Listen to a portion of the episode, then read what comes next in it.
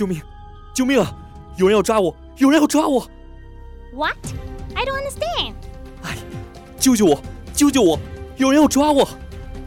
哎，你这冲啥米了？找来找去。你救救我吧！救救我吧！他们就要追上来了！哦哟，那我很是绝啊！你咋子的？哎，他们已经追上来了。哎，你跑什么呀？这两个小人多好玩呀！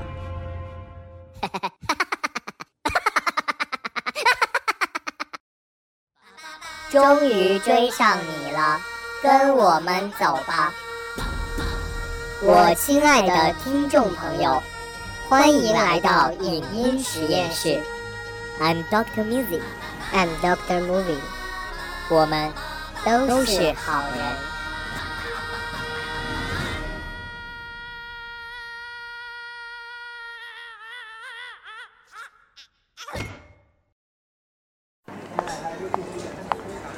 小姐，周迅小姐，请看这边。周迅小姐，请问您近期比较期待谁的新专辑？周迅小姐，周迅小姐，请问您有男朋友吗？周迅小姐，请问您对现在的华语电影市场有什么看法？周迅小姐，周迅小姐，周迅小姐，周迅小姐，周迅小姐。大家好，我是周迅，一周的周，资讯的讯，一周资讯，听我来说。啦啦啦啦啦，啦啦啦啦啦，啦啦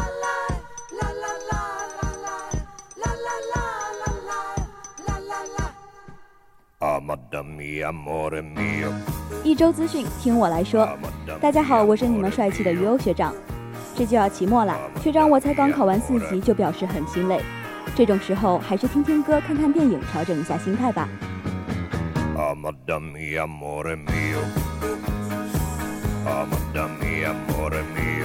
学长在这里呢，想要特别推荐的一首歌，是由梁朝伟和李宇春合唱的单曲《十年》。这首歌作为电影《摆渡人》的岁月版主题曲，于十二月十五日发行。学长也听过很多版本的《十年》，原唱陈奕迅的深情，《我是歌手》中韩红的释怀。但学长想，我还是更加偏爱梁朝伟和李宇春的唯美柔情吧。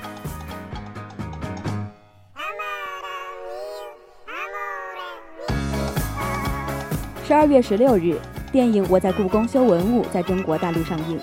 影片用一种年轻的视角望进古老故宫深处，通过文物修复的历史源流、庙堂与江湖的互动，近距离展示了稀世珍宝的复活技术、文物修复师的日常生活与修身哲学。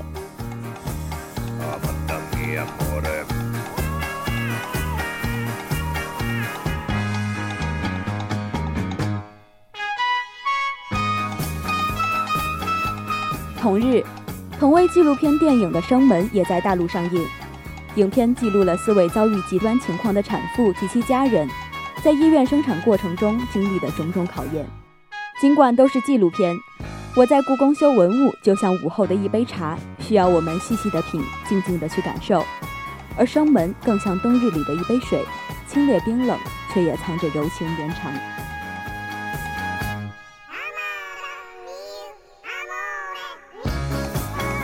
那么，鱼欧学长的周训过后，请跟上影音实验室的节奏，我们步履不停。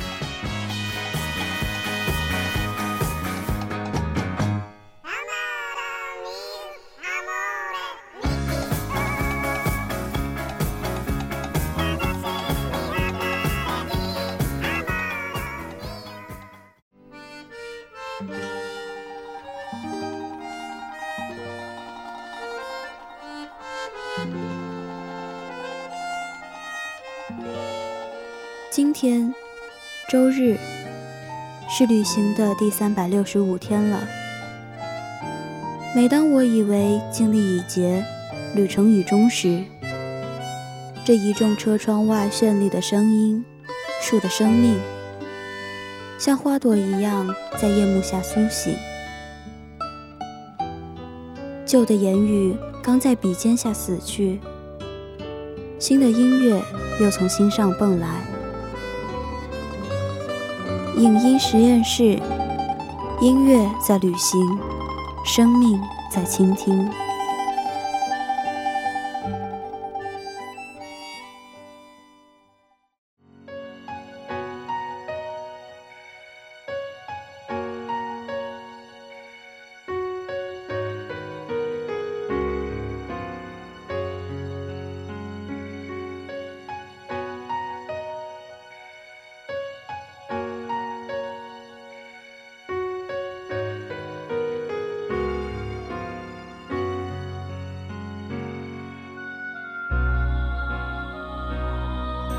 人们喜欢日本料理的主要原因，是他们对生活琐碎却精致的态度。简单一个午饭，也要三碟五碗的石垛上来。热茶沏在画着鱼身图案的细瓷杯里，寿司躺在波浪卷云大方盘上，酱油碟、器物碟是浅浅的长方盏，味增汤白米饭则要上七碗。哪怕窄窄一扇烤鱼。也要郑重其事的用分量十足的滚边彩釉大白方盘盛出来，四边的空白显得中间的小小一块佳肴更为珍贵，半点马虎不得。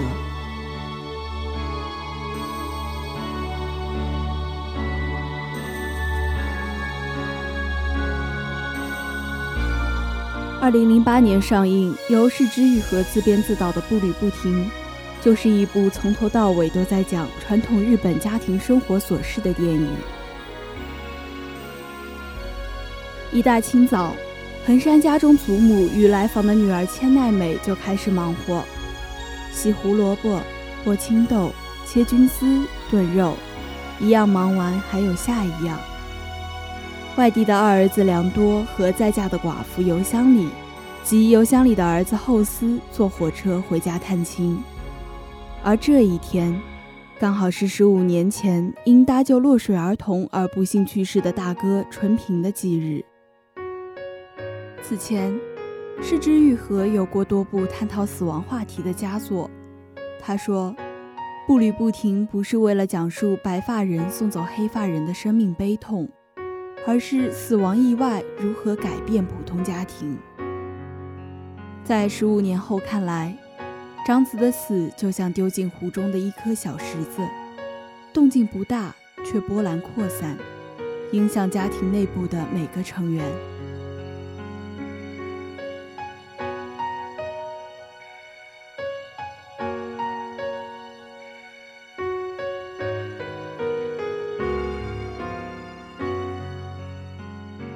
心浮气躁之人要看尽步履不停。不异于三伏天捂棉被。影片的切入方式就像剧中人掰玉米粒，散落而下。一开始毫无头绪，直到制成可口美味的玉米天妇罗，才发现早先的耐心准备是物有所值。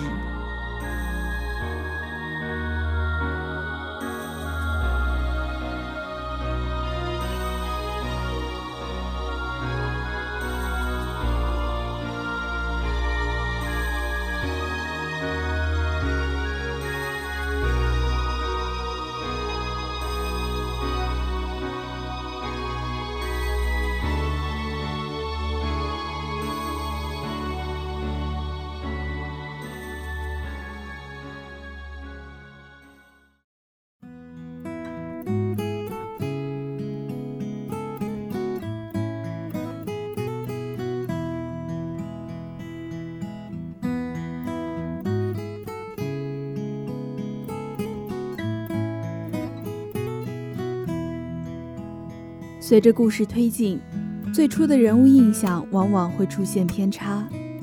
每一位横山家的人物都极为丰满，都有这样或那样的小细节，让他们粗糙而细腻，坚硬又柔软，让他们俗不可耐，却也亲切可爱。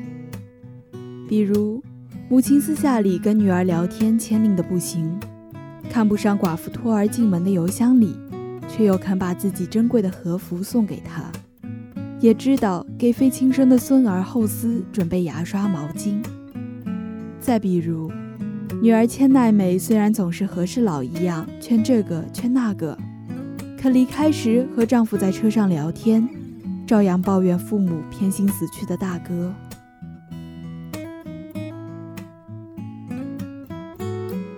这种亲人之间的不沟通与微小的误会。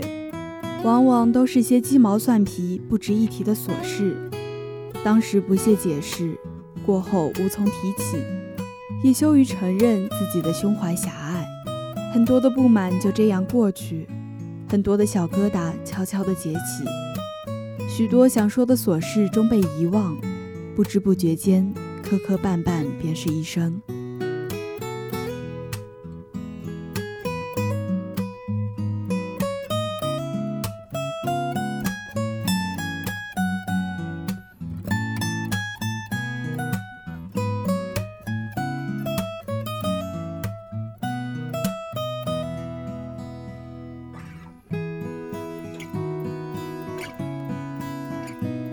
庭中，横山家人共吃了三顿饭，散了两个步，说了一天的话。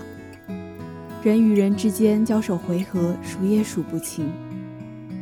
横山家这普普通通的一天，其实已是一生的全部缩影。这样暖色调的故事，我想，无论如何也不是仅仅为了诉说人生的种种微小遗憾。这生活的快一步与人生的慢一拍纠结到一起，没想到终于析出的，竟然是意犹未尽的慨叹。是对生活原本的衷心留恋，是无动于衷表面下深深潜涌的爱意。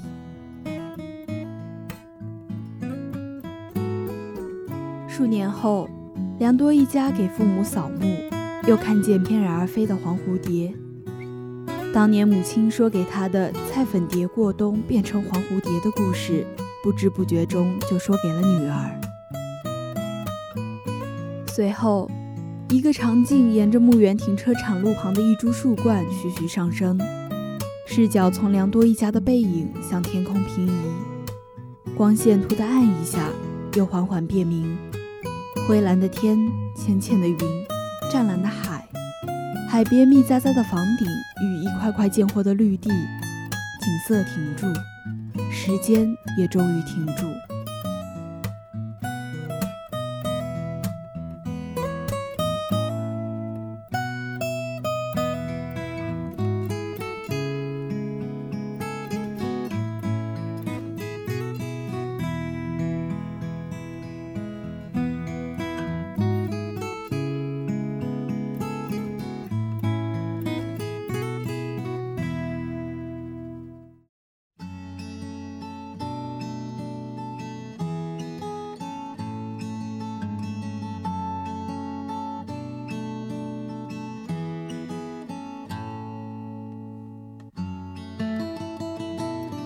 失之愈合的电影大部分关于父子至情，所以2015年上映的《海街日记》的少女题材让许多人眼前一亮。《海街日记》改编自吉田秋生创作的同名畅销漫画。小城镰仓一座老房子里住着相依为命的信、加乃与千佳。有天，他们突然收到了15年前随情人离家出走，从此音信杳无的父亲的死讯。在父亲的葬礼上，意外遇见同父异母的妹妹浅野绫，发现她的亲生母亲早已过世，也没有受到继母善待。三个姐姐于是决定接纳这个孩子，在镰仓一起生活。时间是虚幻的概念，只有附着在人和事物上才会有存在感。比如，人会随着时间而长大。看着身边人慢慢老去，才意识到时间带走了童年和青春。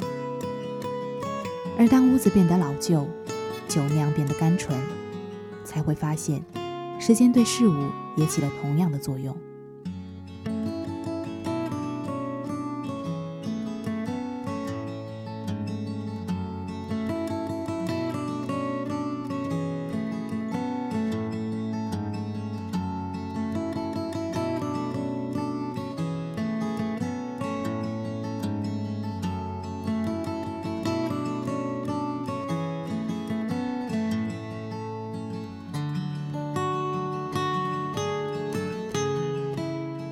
在影片中，大部分四季景色和食物料理取材于原作漫画的剧情，而作者吉田秋生对导演的改编要求只有一句：请好好呈现镰仓的四季。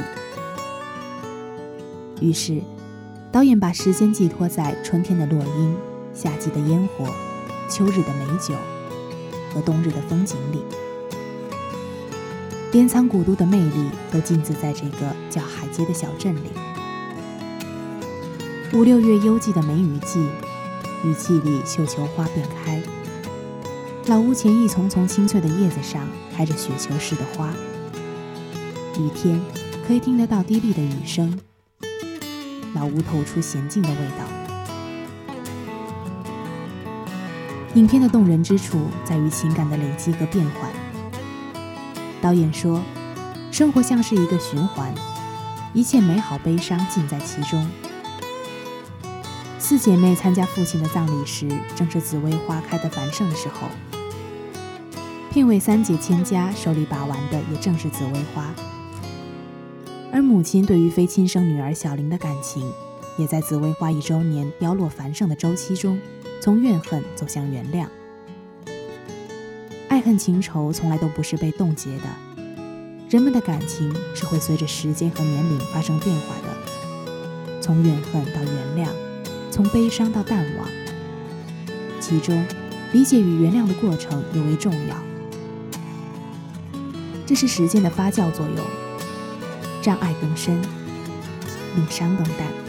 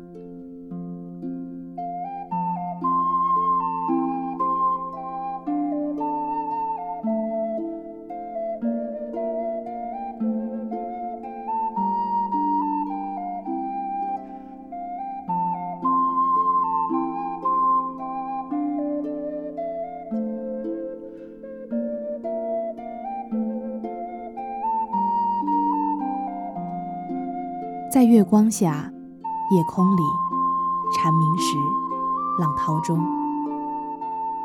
我们被生活里一波又一波发生的事情，生命里一个又一个走过的人们，带来了不同的经历、看法和态度。在失之愈合的电影中，总是能让人真切地看到，在时光的流转中，季节的变换里。人物情感的真实流露，导演仿佛能将时间暂停，停留在樱花飘落的瞬间，纯真的情谊与纯美的画面下，春日的古都镰仓美不胜收。